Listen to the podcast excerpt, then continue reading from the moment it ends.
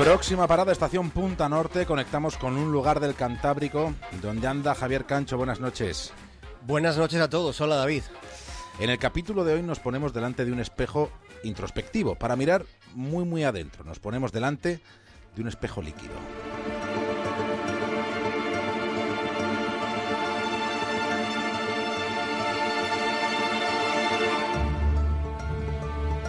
¿Qué es lo que nos sucede? ¿Por qué sentimos ese desasosiego denso? ¿Cuáles son los motivos de esa incertidumbre difusa y latente y hasta punzante en ocasiones? ¿Cuáles son las causas? ¿Dónde están los orígenes de una aflicción tan colectiva y generalizada? ¿Qué es lo que nos está pasando? ¿Cómo será el tiempo al que nos encaminamos?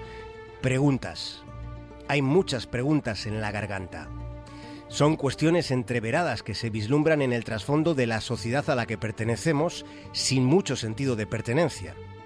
Vivimos una época que transcurre a toda prisa, con titulares de todo tipo y por todas partes, informándonos al minuto para olvidar al instante.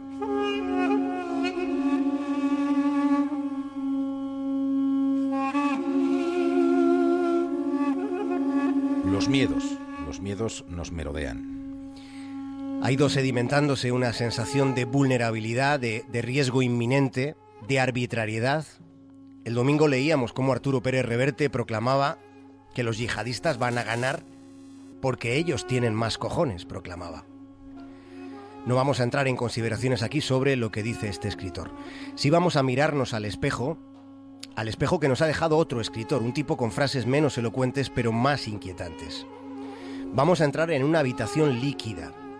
Vamos a meternos al menos un instante, vamos a meternos en el pensamiento que nos ha dejado un filósofo y un sociólogo que se acaba de morir después de una larga vida.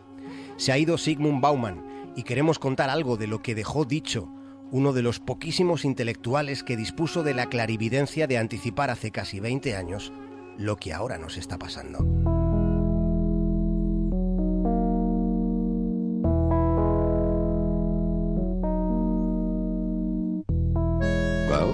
It's a great thing which is happening. That for the first time in history, the idea of humanity. Está pasando algo muy grande, decía Bauman, porque por primera vez en la historia la idea de humanidad es una realidad. Ya estamos todos en el mismo barco, se refiere a la globalización. Pero lo que nos falta, dice, lo que nos falta son los remos y los motores que pueden llevar este barco en la dirección correcta.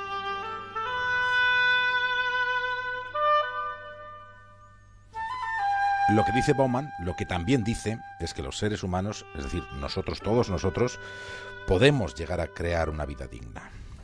Tal y como va el mundo de mal, bueno, parece, parece un reto inalcanzable, ¿verdad? Parece una utopía eh, tal aspiración, lo de crear una vida digna, un mundo donde sus habitantes tengan acceso a esa vida digna.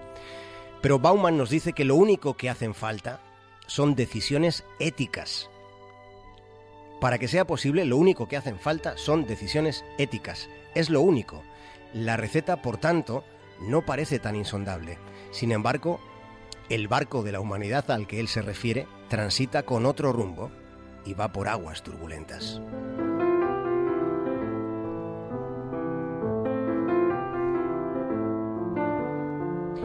Producción masiva de productos con fecha de caducidad que se vuelven a producir para que vuelvan a caducar. Se produce más al tiempo que se destruye más y más la naturaleza. Se producen cosas inútiles o de poca calidad o hasta feas. Se produce comida basura. Sabemos que los gases de efecto invernadero nos están matando. Sabemos que respiramos aire contaminado. Sabemos que fumamos lo que sale de los tubos de escape. Pero si lo sabemos, lo pensamos poco y hacemos menos todavía. Bueno, ya lo dijimos aquí en la brújula. Esto es el progreso. Esperar a que llueva. La pregunta consiste, David, en plantear si ese es nuestro destino. Bauman lo que propone es replantearnos las presunciones más básicas en las que se basa nuestra forma de vida. Pero para conseguirlo, primero convendría saber cómo estamos viviendo, cómo es nuestra forma de vida. Y lo que él explica es que estamos viviendo lo que llama una modernidad líquida. Este es el concepto que utiliza para definir el actual momento de la historia. Lo que antes era duradero ha pasado a ser efímero. Se han desvanecido las instituciones sólidas que se erigían como referentes de nuestra estabilidad. Solo han quedado las fachadas sin nada detrás, dice. Lo que se consideraba ético y moral ha cambiado drásticamente en los últimos años. El sistema que cumplía su promesa y su responsabilidad de proteger y de dar bienestar ha dejado de hacerlo, según Bauman. Pensemos en las cláusulas suelo, por ejemplo. Las promesas políticas no se cumplen, recuerda Bauman. La gente ha dejado de creer. Y eso explica casos como el del inminente presidente de Estados Unidos.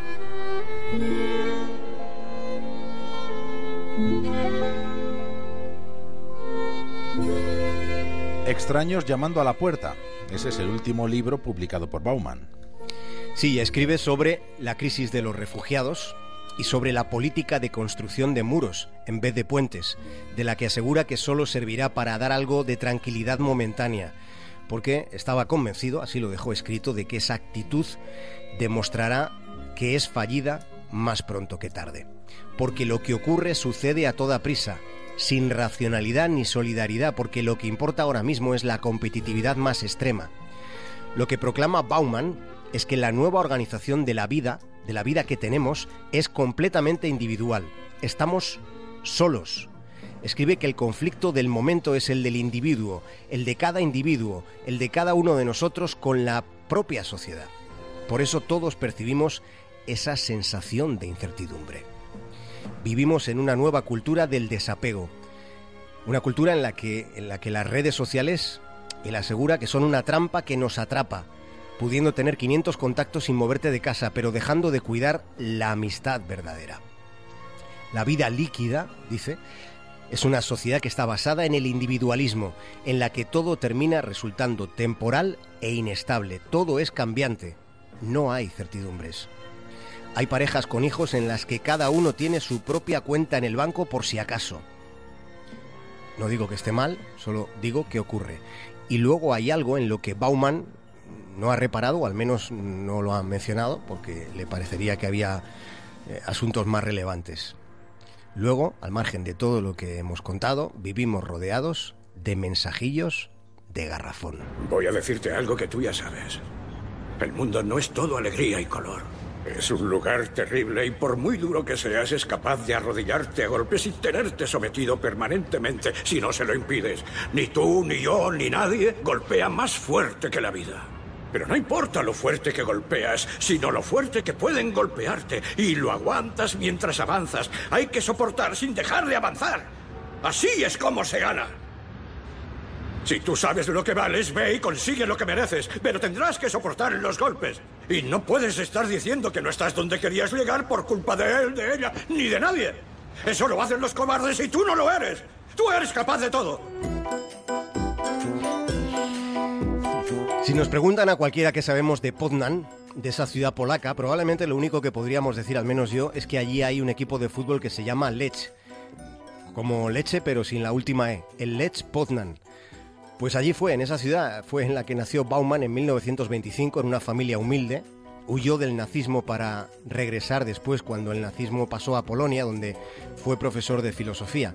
Pero la política antisemita del gobierno comunista polaco después de los sucesos de marzo del 68, le obligaron a emigrar de nuevo, a marcharse, como los que ahora se marchan de Oriente Medio. Terminó viviendo y dando clase en Leeds, en Inglaterra, donde hay otro equipo de fútbol, por cierto, y donde ha muerto Bauman, alguien que tenía la costumbre de pensar.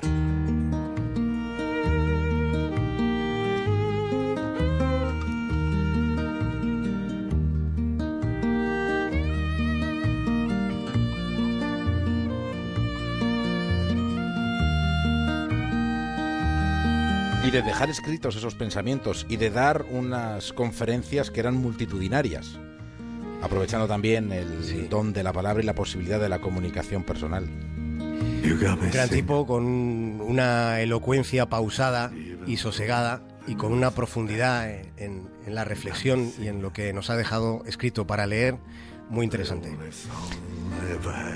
Javier Cancho, cuídate. Un abrazo, David. Ever since the river died.